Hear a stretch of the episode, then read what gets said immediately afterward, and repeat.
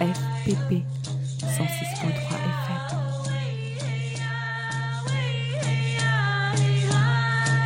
Bonjour et bienvenue dans Les Femmes ont de la voix, l'émission qui donne la parole aux femmes. Aujourd'hui, nous sommes en compagnie d'Ariela Aïcha Azoulay, essayiste, documentariste, spécialiste aussi du colonialisme, qui vient nous parler de la thématique suivante, habiter le monde juif musulman. Bonjour Ariela Aïcha Azoulay. Bonjour Nadège, bonjour Aïcha, bonjour Hélène. Merci d'avoir accepté notre invitation euh, à venir nous parler de ton parcours, de ta réflexion, mais également euh, nous sommes là pour parler de deux œuvres. Un ouvrage, le premier ouvrage en français, euh, qui vient de sortir et qui s'appelle La résistance des bijoux contre les géographies coloniales, mais également un film documentaire qui s'appelle Le monde comme un bijou dans le creux de la main. Et ce sont ces deux œuvres qui nous intéressent aujourd'hui. Ariela Isha Azoulay, est-ce que tu peux d'abord nous dire pourquoi tu as choisi ce titre, Habiter le monde juif musulman?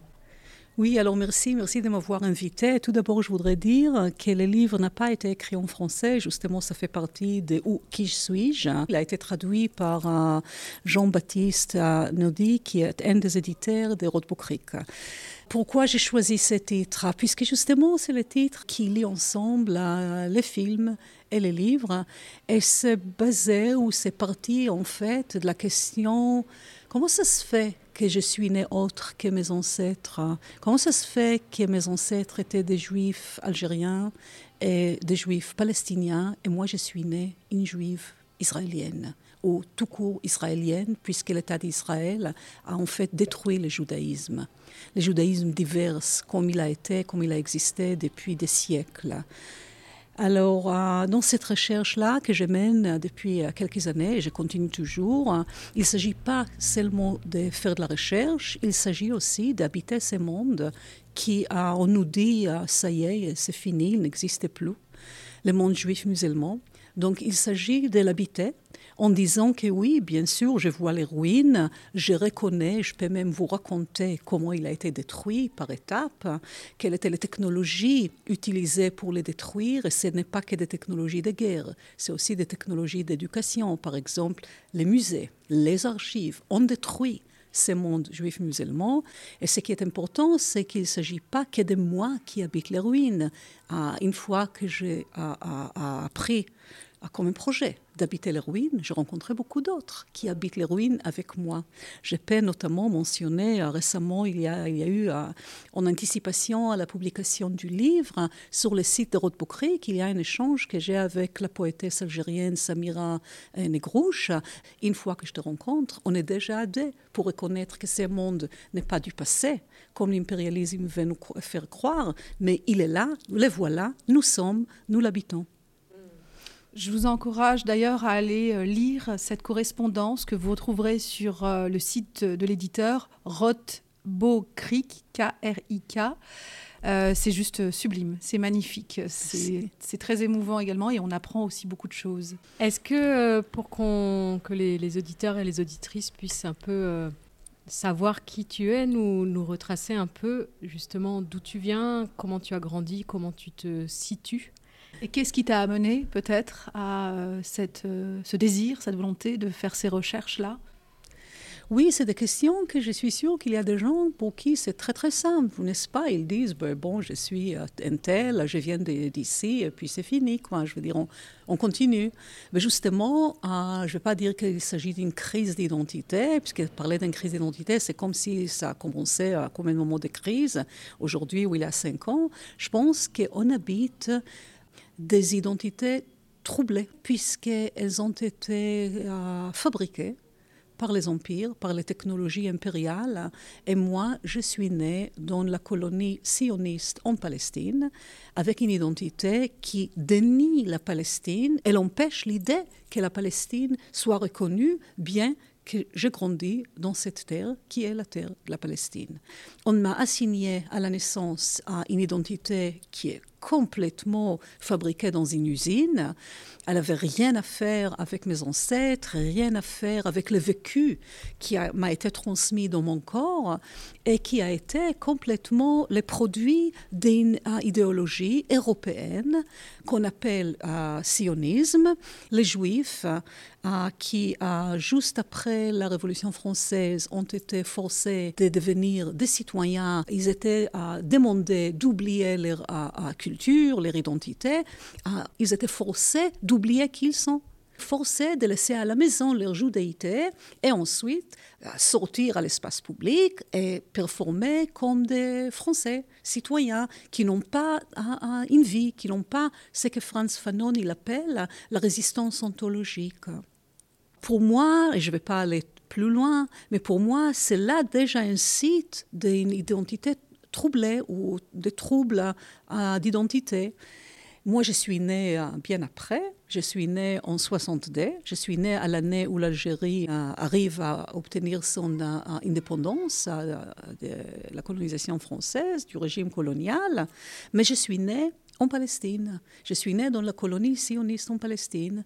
Et puis, comme on a déjà forcé les Juifs en Algérie à oublier qui ils sont, à les désalgérianiser, en même temps les, les à franciser. Euh, cette euh, identité troublée était déjà parts de mes ancêtres en Algérie. Et quand moi je suis née en 62, on peut très bien euh, me manipuler dans ces usines à humains et me dire tu es israélienne. Qu'est-ce que ça veut dire tu es israélienne? Je suis là, je suis née en fait pour incarner dans mon corps l'empêchement du retour de la Palestine, l'empêchement du retour des Palestiniens dans leur terre, dans leur monde. Alors, ça, c'est une identité pour moi à désapprendre.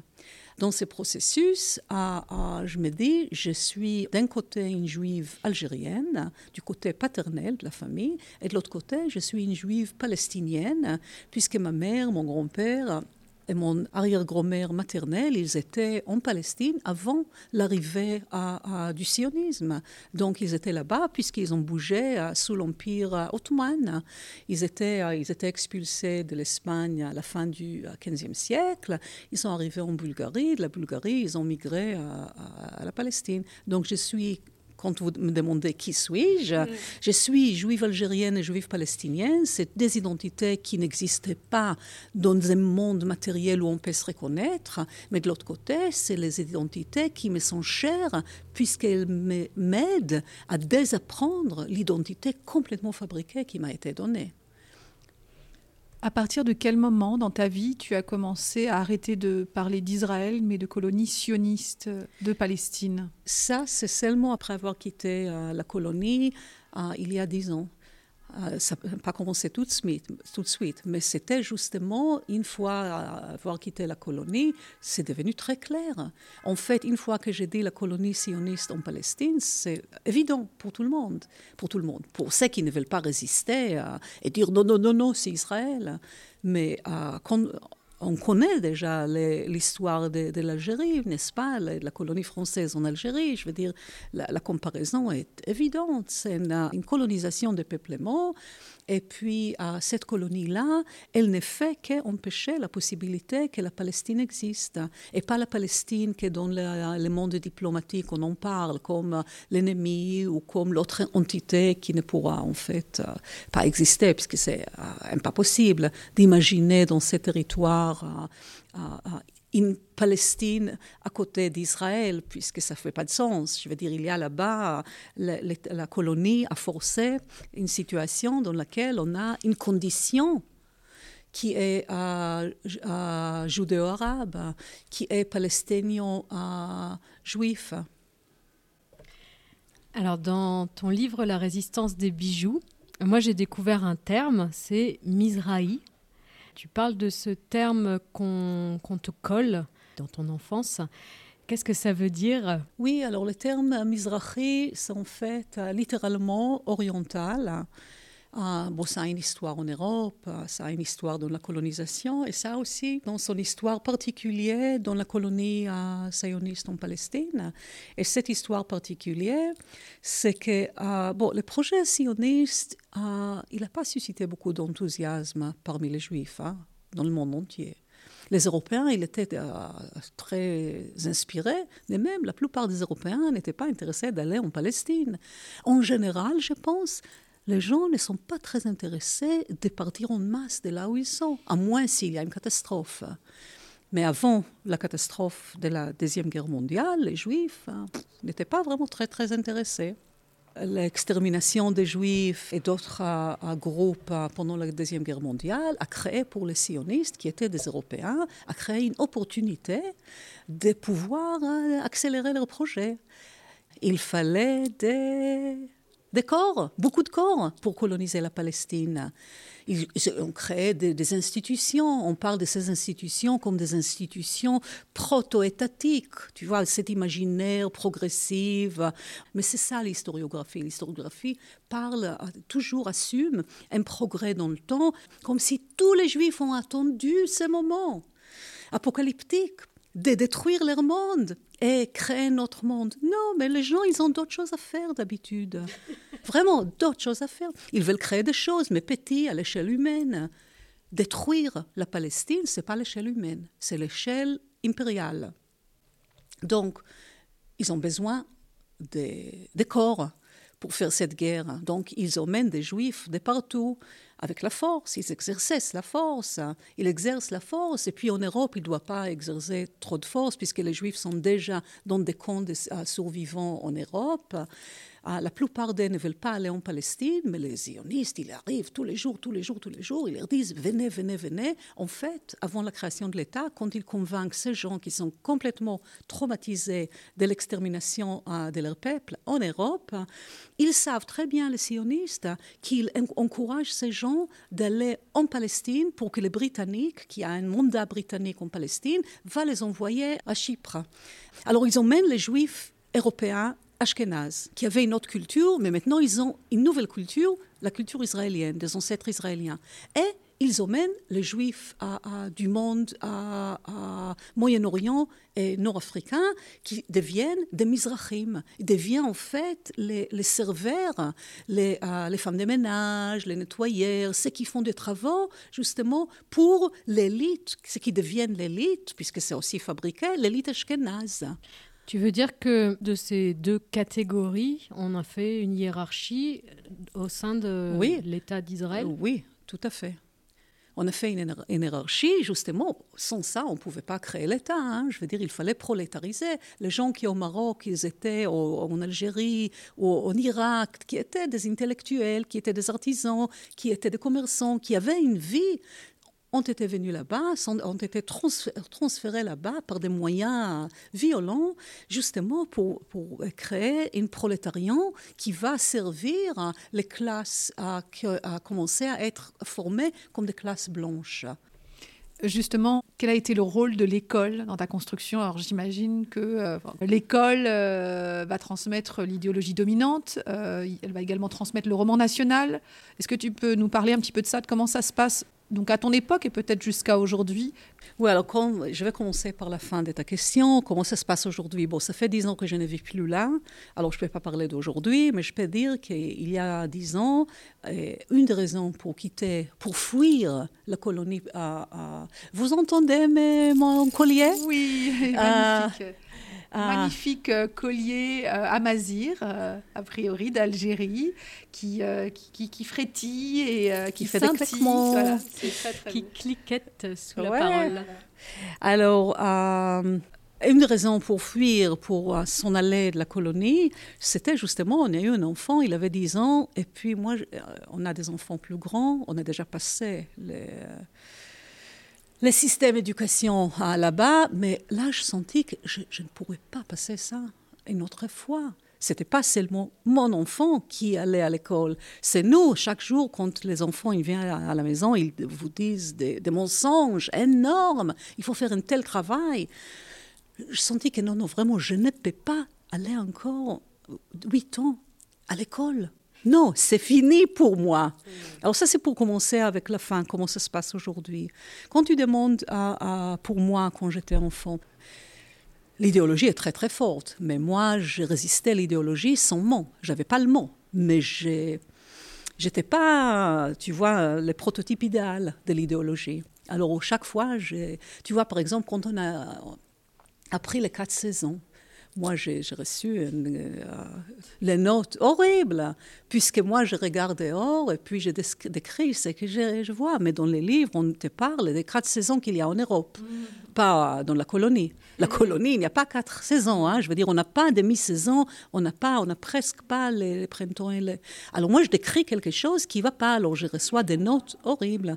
Alors ma mère, elle vient et puis elle est du côté de, de l'institution. Oui.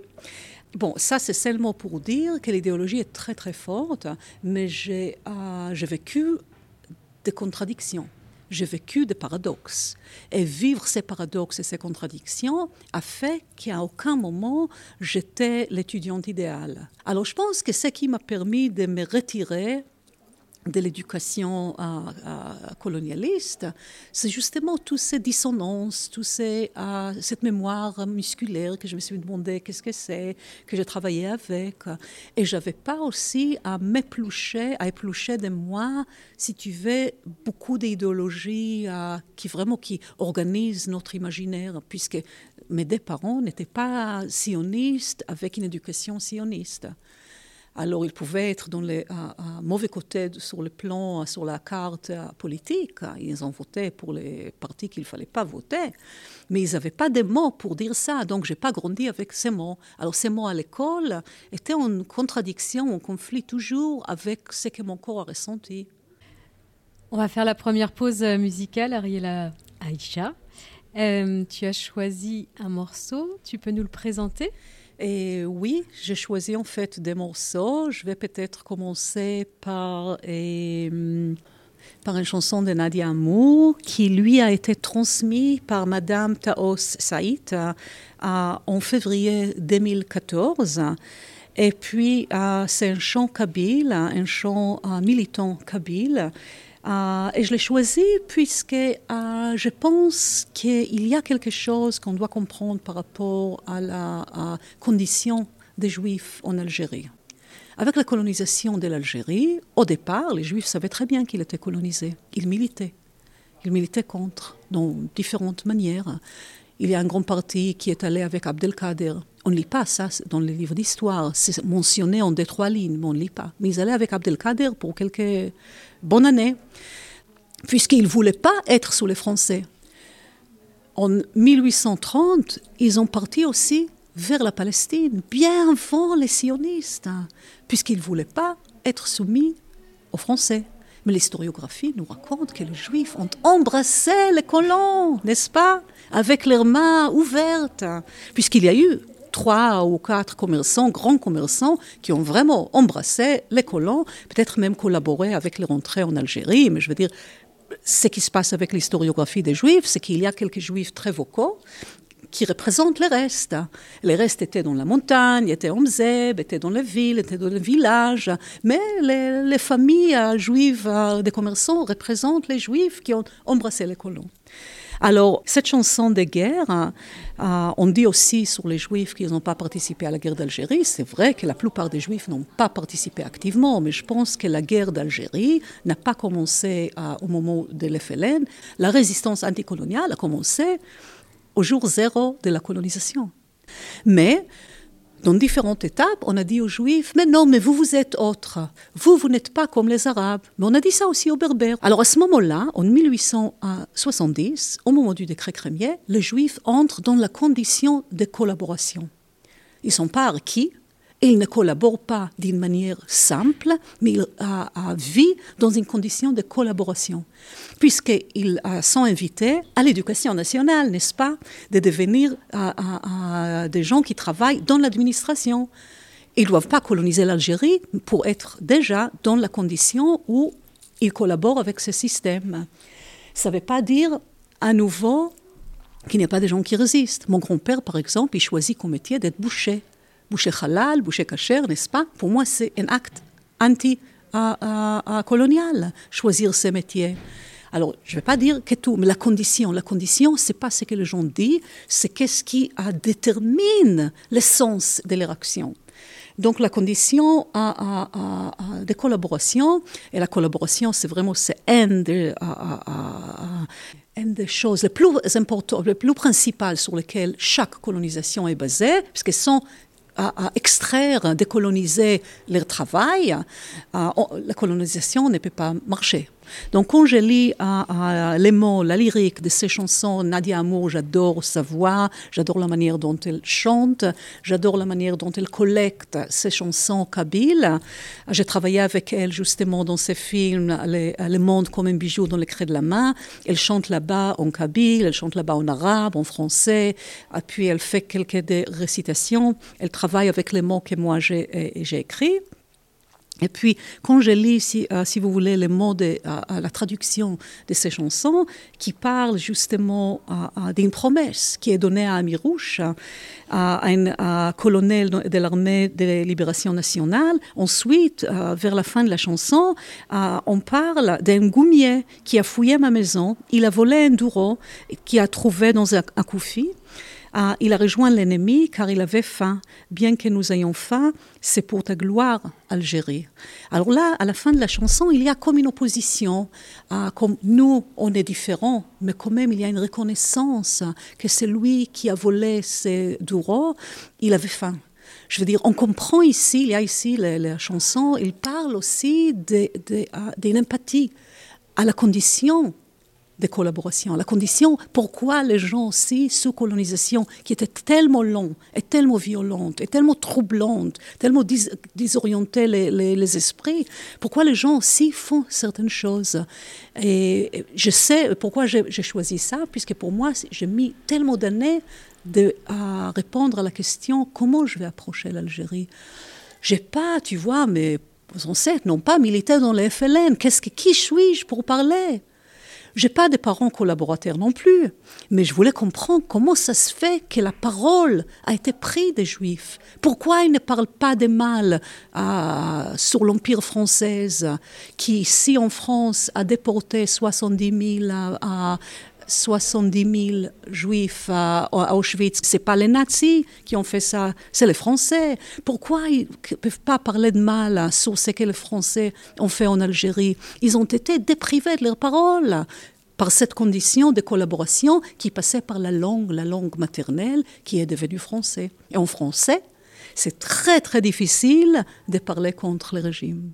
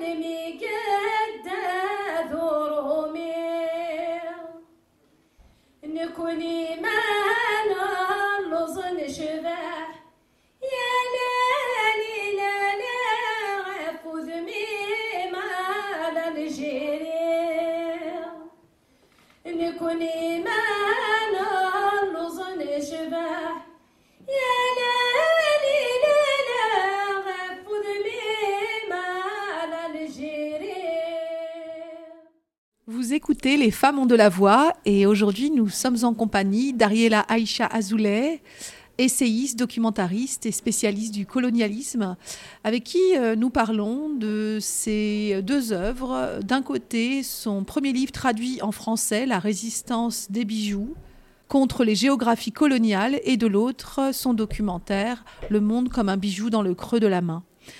Alors, euh, Ariela Isha, il se trouve que tu n'es pas née, euh, en tout cas tes parents ne t'ont pas appelée Ariela Aïcha, mais seulement Ariela. Est-ce que tu peux nous expliquer un peu d'où vient ce prénom Aïcha? Alors, évidemment, je te le pose parce que moi j'ai une conférence gesticulée qui s'appelle J'aurais dû m'appeler Aïcha, et c'est d'ailleurs le, trait d'union entre nous deux, et c'est comme ça qu'on s'est rencontrés, c'est ce qui nous a permis de mettre nos histoires euh, en résonance. Oui, alors je suis pas née Aïcha. J'aurais dû m'appeler Aïcha, comme tu as appelé ta conférence gesticulée, que le jour où j'ai vu à l'annonce, j'étais oh là là là là, il y a une autre femme qui a la même histoire. Ce qui était fascinant d'ailleurs hier soir quand j'ai vu euh, finalement la conférence gesticulée, c'est de savoir combien c'est proche et différent. Mais ben, justement, on est des êtres humains, donc on vit une vie différente, mais euh, on partage quand même cette expérience qu'il y a un nom qui ne nous a pas été donné délibérément pour des raisons qui sont liées au colonialisme. Euh, alors, il y a dix ans, mon père est mort, et puis on est trois filles, et puis tu vois, on ouvre sa petite valise des documents, pas avec un grand intérêt d'ailleurs. Je veux dire, on l'ouvre puisqu'il fallait l'ouvrir, puisqu'il fallait, tu vois, trouver quelques documents. On l'ouvre et puis je vois dans le livret de famille, ah, ma grand-mère ne s'appelait pas Alice, elle s'appelait Aïcha. Donc ça, c'est le nom que mon père, en fait, aurait dû me donner. C'est le nom qui, par lequel il aurait dû euh, nous introduire à sa mère.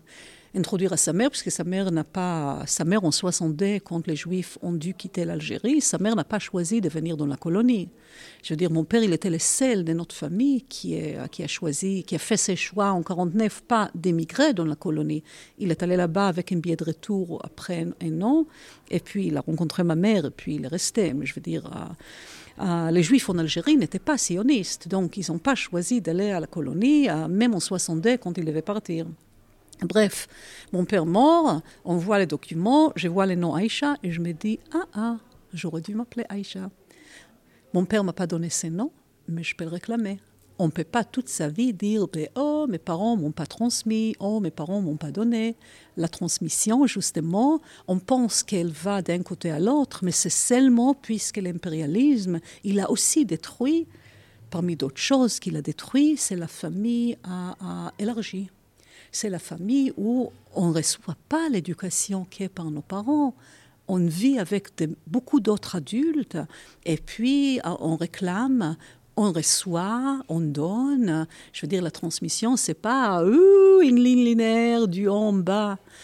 Euh, mais j'ai pas grandi dans une famille euh, élargie, mais je pouvais aller chercher mes ancêtres, pas seulement dans les rapports directs qui étaient au-dessus de moi, mon père, et mon père m'a pas donné les noms, donc c'est fini, les noms Aïcha c'est foutu, on n'aura plus Aïcha dans la vie. Mais non, mon père, il pouvait pas décider pour nous que nous, nos rapports avec le monde juif musulman sera arrêté. Mon père, il n'est pas un démiurge, bien que le colonialisme a fait comprendre aux gens qu'ils ont le droit de faire tout, de réinventer c'est ça. Et d'être, de se réinventer, c'est vraiment une position demi-divine, comme quoi on peut euh, dire au revoir à nos ancêtres et puis euh, faire nous-mêmes. Ça aussi, quand j'ai, traduit, si, vous voulez, la philosophie française, ben, ça c'est aussi l'héritage que j'ai eu de Foucault, qui est très très problématique. Je l'ai adoré, les, la, la, la, liberté de se créer moi-même. Mais la liberté de se créer moi-même, soi-même, ça veut dire en fait détruire le monde du duquel on vient. Je pense qu'il faut justement démanteler l'impérialisme pour retrouver le monde, ou pour retrouver l'essence du monde qu'on habite, qui est un monde qui n'a pas été totalement programmé, totalement fabriqué, comme l'impérialisme veut nous faire croire, et nous invite à habiter un monde complètement fabriqué. Donc mon père, euh, il ne pouvait pas non plus euh, dire le mot de sa mère, ça veut dire il ne pouvait pas aimer sa mère par son nom. Et justement, je pense, si tu veux, que, ah, si vous voulez, qu'une partie de la douleur coloniale, ce n'est pas être aimé par nos parents dans leur langue. n'est pas être aimé par nos parents ou par nos ancêtres à, travers les mots, les noms de leurs ancêtres. Est-ce que tu pourrais euh, nous en lire un extrait, s'il te plaît?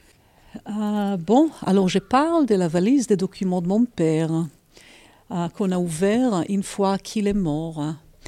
Alors, je lis à la page 91. À la page 90, il y a une image du livret de famille dans lequel on voit les noms Aïcha. Et puis, euh, sur l'image du livret de famille, j'ai posé la chaîne d'un collier justement pour embrasser le nom Aïcha comme une pendative. Alors, il y a le pendative Aïcha sur mon collier qui est posé sur le livret de famille. Le nom Aïcha, c'était justement un moment où euh, j'ai réactivé le passé, puisque je me suis donné les noms qu'on ne m'a pas donné. Alors maintenant, je lis à la page 91. Dans cette valise, j'ai trouvé un bijou composé de cinq lettres, écrites en filigrane à l'encre fine sur un morceau de papier colonial. A, I, C, H, A. Aïcha. Aïcha.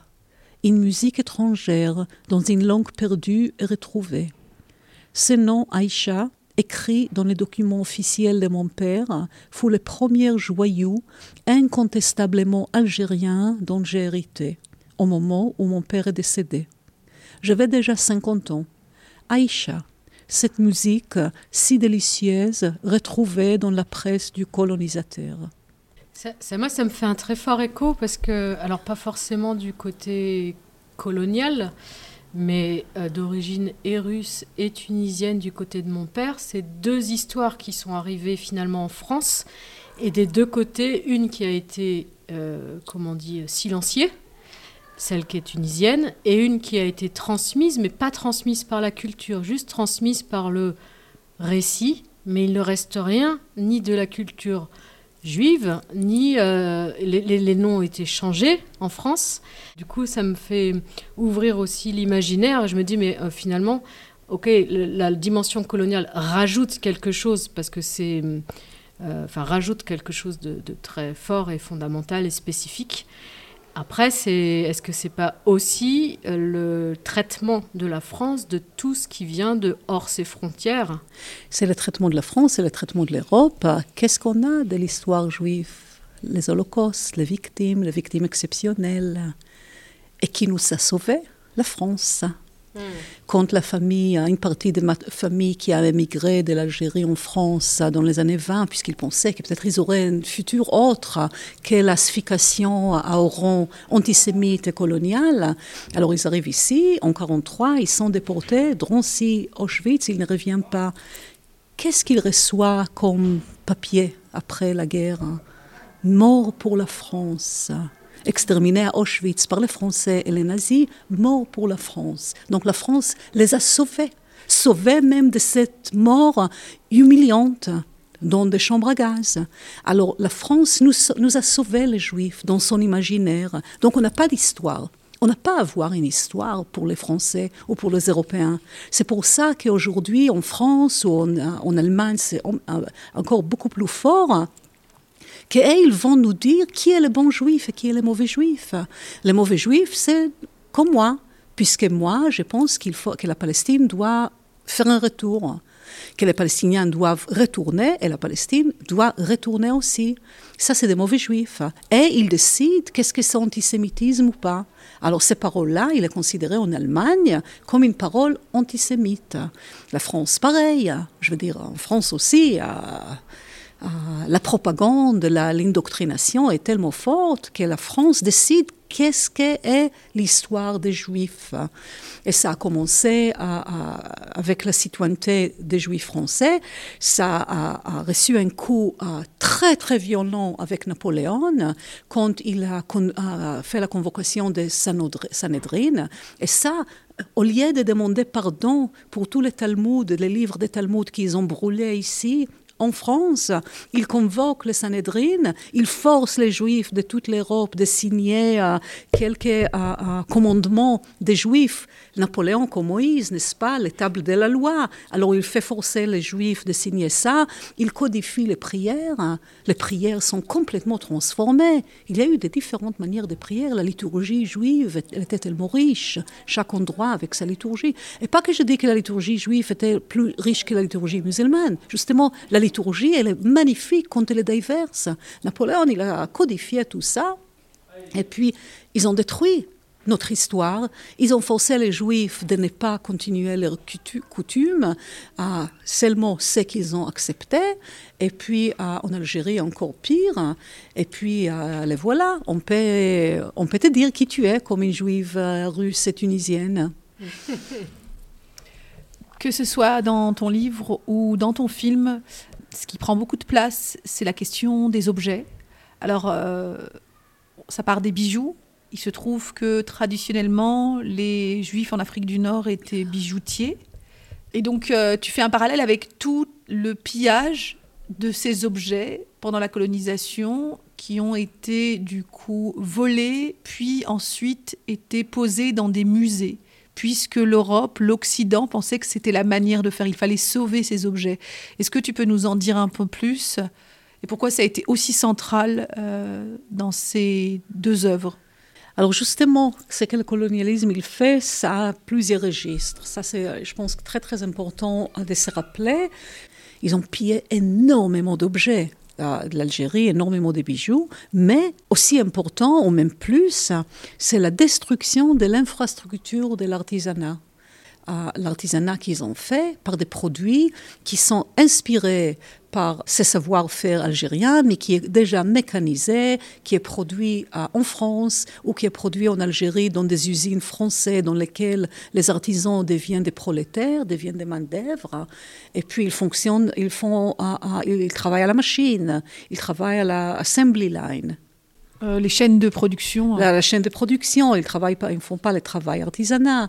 Donc, quand je parle de la résistance des bijoux, c'est la résistance des objets, mais c'est aussi la, résistance qu'il y a dans nos gestes, dans notre mémoire musculaire des, euh, des métiers de nos ancêtres. C'est avec les mains qu'on habite le monde. Donc, quand je parle de la résistance des bijoux, euh, ça a aussi un côté complémentaire, je pense, à, Fanon. Fanon, il parle, quand il parle de, euh, de, la résistance anticoloniale, il parle, il parle d'une résistance ontologique qu'il y a dans ceux qui ont, pas, qui ont été colonisés. Donc il y a une résistance des bijoux qui transcède et qui précède l'imaginaire colonial, taxonomique, qui dit vous vous êtes juif, vous n'avez rien à faire avec euh, Taxonomie, est-ce que tu peux expliquer? Taxonomie, c'est un système classificatoire. Et l'impérialisme, il procède aussi, c'est vraiment une technologie de guerre, taxonomie. On impose un autre système de noms, on impose une autre catégorisation, on vous dit la religion, c'est ça. Mais les juifs n'ont jamais été religieux dans le sens français. Leur vie a été organisée par des, euh, euh, des, valeurs, par des textes qui viennent de la religion, mais qui viennent aussi de, euh, de leur échange à, travers des siècles avec les musulmans. Donc, quand on a dit, mais vous, vous êtes de la religion juive, de la foi juive, on a dit, en fait, tout ça, ça ne vous appartient pas. Il faut vous rééduquer pour faire de vous des vrais juifs.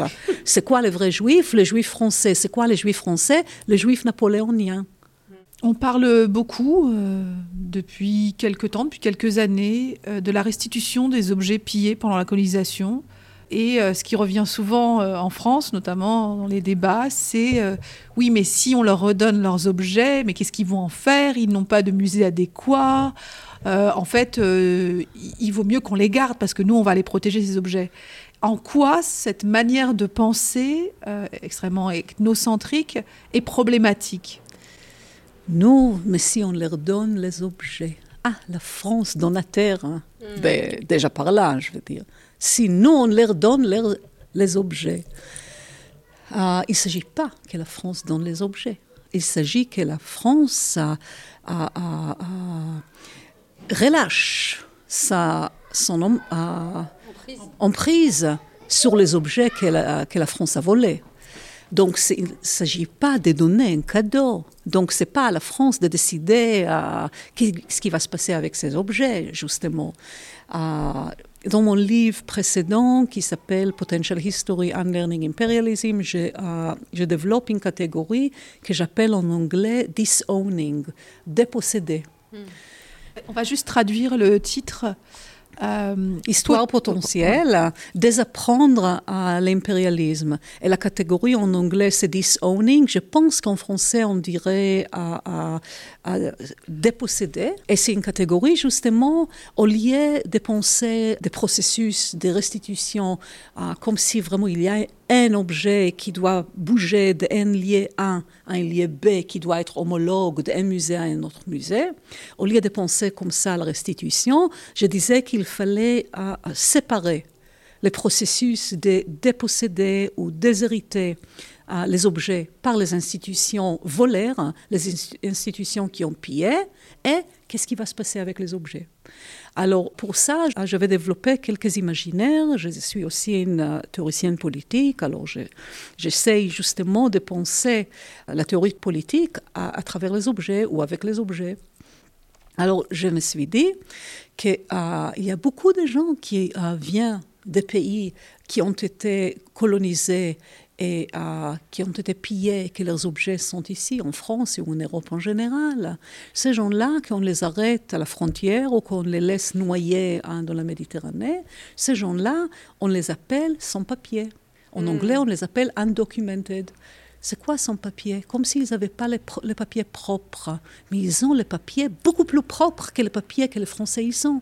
Leurs papiers, c'est les objets qu'il y a dans le musée. Donc, comme théoricien politique, j'ai à désapprendre la distinction entre les documents, les papiers et les objets. Et je dis qu'en fait, c'est vrai qu'il faut restituer les objets, mais ils ont pillé des millions. Donc il y en a assez pour restituer dans les pays de provenance et aussi de laisser les diasporas, les différentes diasporas, justement faire ce qu'ils veulent, ce qu'ils imaginent avec ces objets. Alors ça, déjà, on peut l'imaginer seulement une fois qu'on euh, sépare la restitution au pays de provenance de l'obligation de ces musées de renoncer à leur imaginaire légal qu'ils ont le droit de posséder nos objets. Ils n'ont pas les droits, ils n'ont jamais eu les, droits. Alors, ils n'ont pas le droit de dire aux gens euh, qui ont été privés de ces objets qu'est-ce qu'ils doivent faire avec.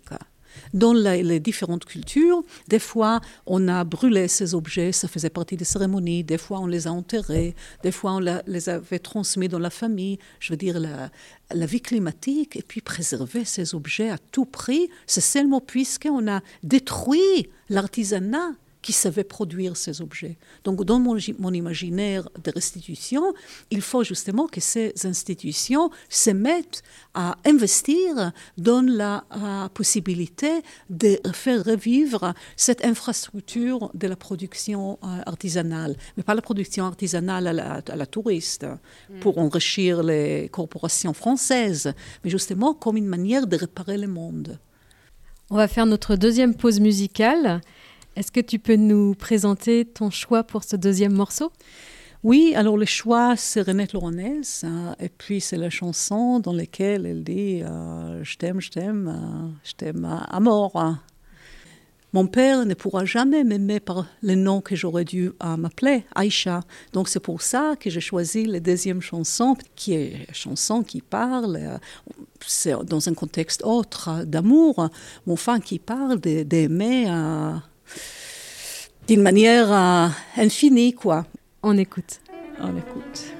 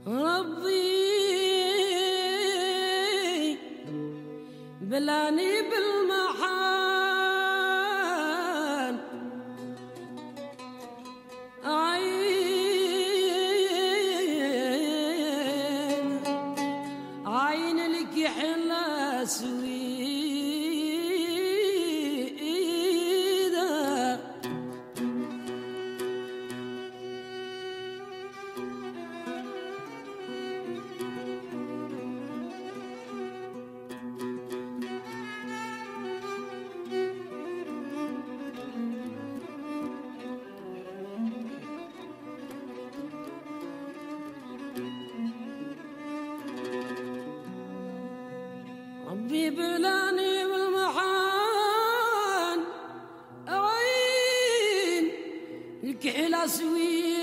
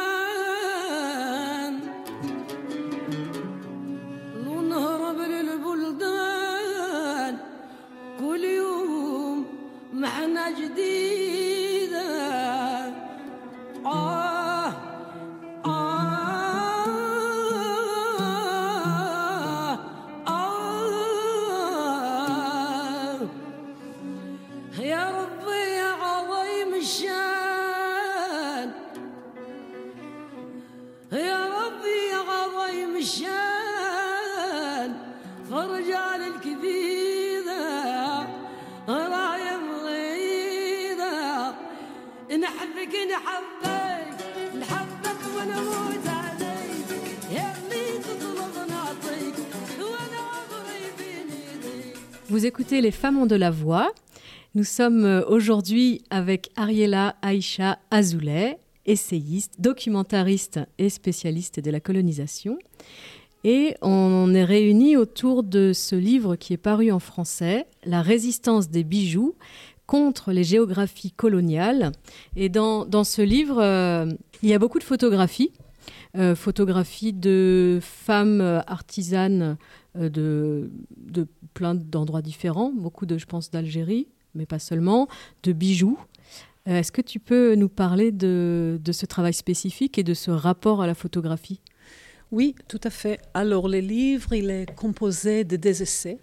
Le premier essai, c'est un essai textuel. Hein, euh, fait, j'ai réécrit 4-5 fois dans ma vie. Je veux dire, la première fois, c'était, je crois, il y a 20 ans. Et depuis, je n'ai fait que la réécrire et je l'ai réécrite pour la parution en français. Et justement, en vous écoutant toutes les deux, me présentant comme une spécialiste du colonialisme, ce qui est vrai, mais en fait, on se demande qu'est-ce que c'est que d'être un spécialiste du colonialisme? Il y a des spécialistes du colonialisme qui étudient les, les colonies, n'est-ce pas, ce qui s'est passé dans les colonies.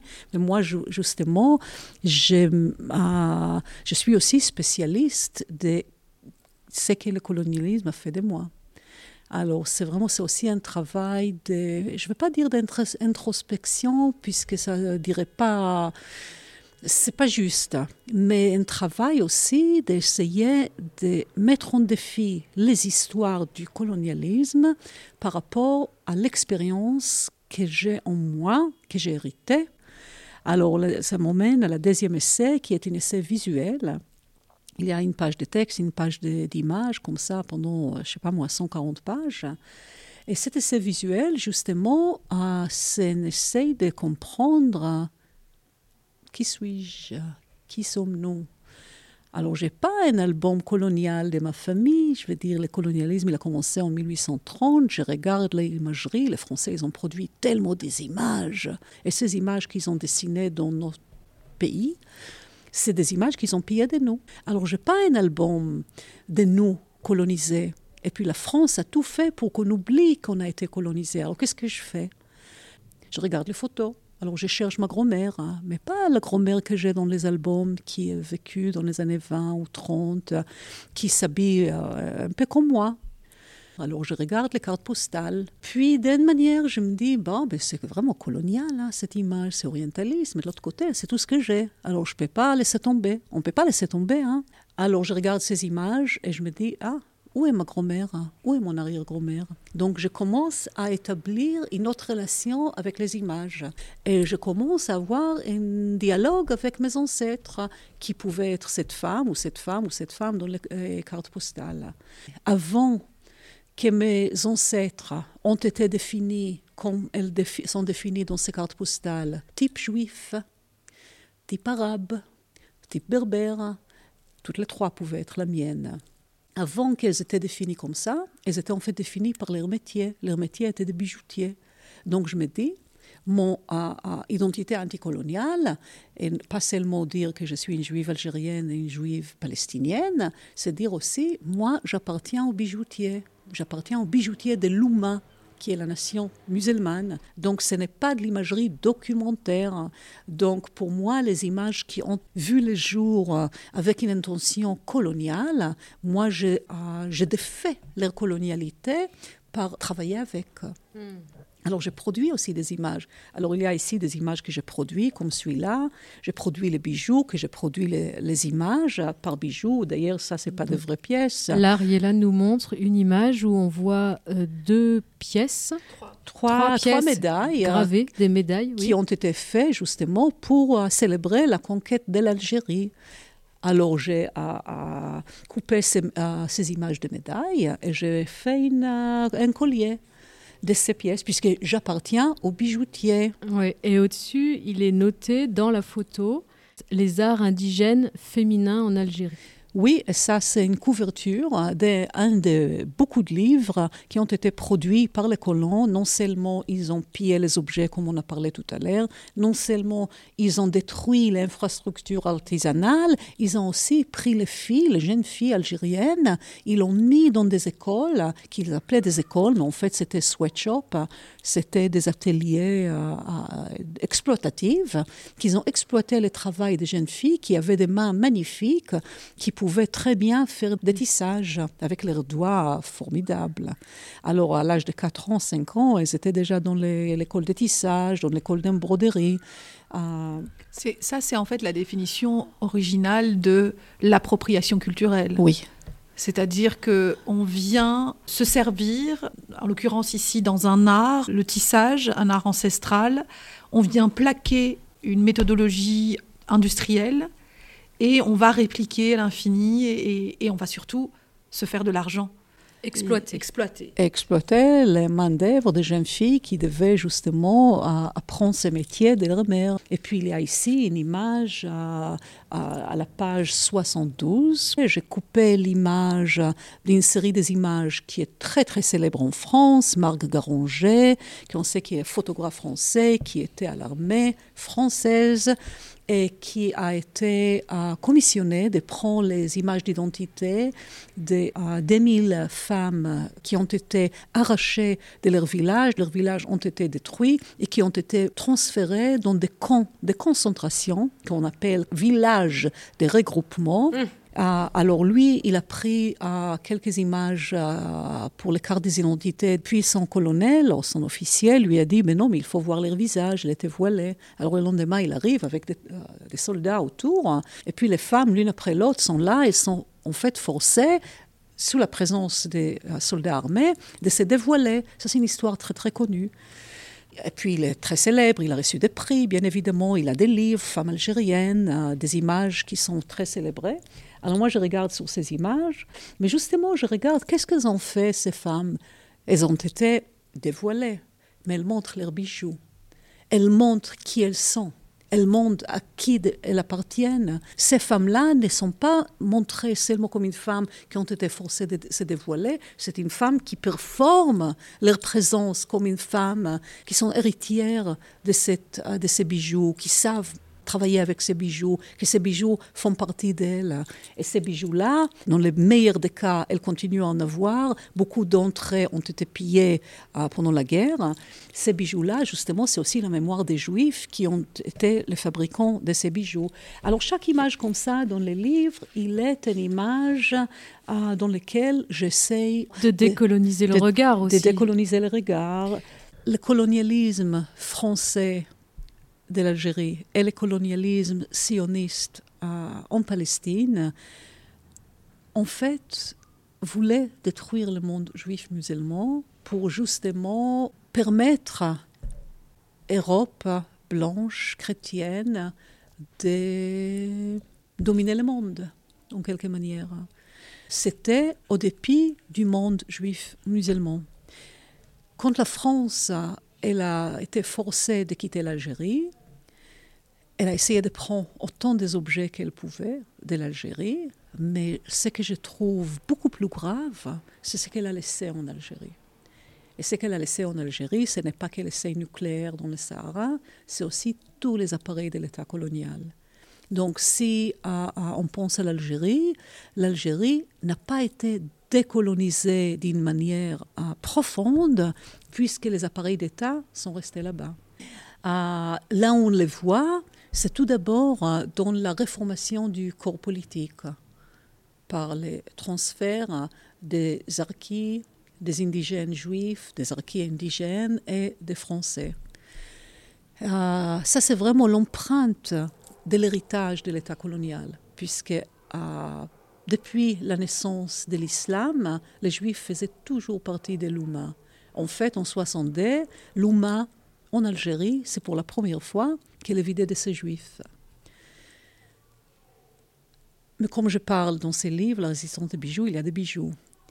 Mais, comme par hasard, bien qu'il y ait la résistance des bijoux, comme les Algériens ont hérité l'État colonial, ils ont hérité un État vide de ressources, n'est-ce pas? Puisque les Français, ils ont pillé tellement, ils n'ont pas retourné. Alors il y a un appel aux femmes, donnez vos bijoux. Donnez vos bijoux pour sauver euh, l'Algérie. Il y a beaucoup de femmes qui, pour elles, c'est la continuation de la guerre, n'est-ce pas? Alors elles veulent en fait soutenir l'État. Il y a des femmes qui résistent, qui n'aiment pas trop qu'on leur prenne leurs bijoux, puisque leurs bijoux, c'est leur pouvoir. Pas seulement le pouvoir, puisqu'elles sont très belles avec, leurs bijoux. C'est leur pouvoir, puisque c'est une banque, n'est-ce pas? Je veux dire, c'est leur trésor. C'est leur trésor qui ne passe pas par les hommes, c'est à elles. Mais quand même, il y a assez de femmes qui ont donné leurs bijoux. Et puis finalement, au bout d'un an, euh, les bijoux ont disparu, n'ont jamais servi l'État. Euh, il y a très peu qui a été écrit sur ça. Alors c'est ça le passage que je voudrais lire. Et euh, ce passage, euh, je l'ai choisi puisque justement, la résistance des bijoux, il faut qu'il y ait des bijoux.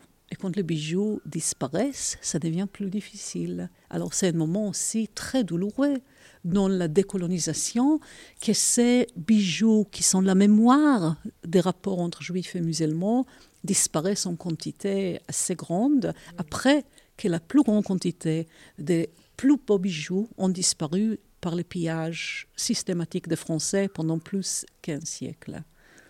Que les caisses du nouvel État indépendant aient été vides à la fin de la colonisation n'est pas surprenante, étant donné que les Français n'ont pas considéré comme leur devoir de restituer, même en partie, l'or, l'argent, les bijoux et les restes que depuis 1830 ils avaient systématiquement pillés.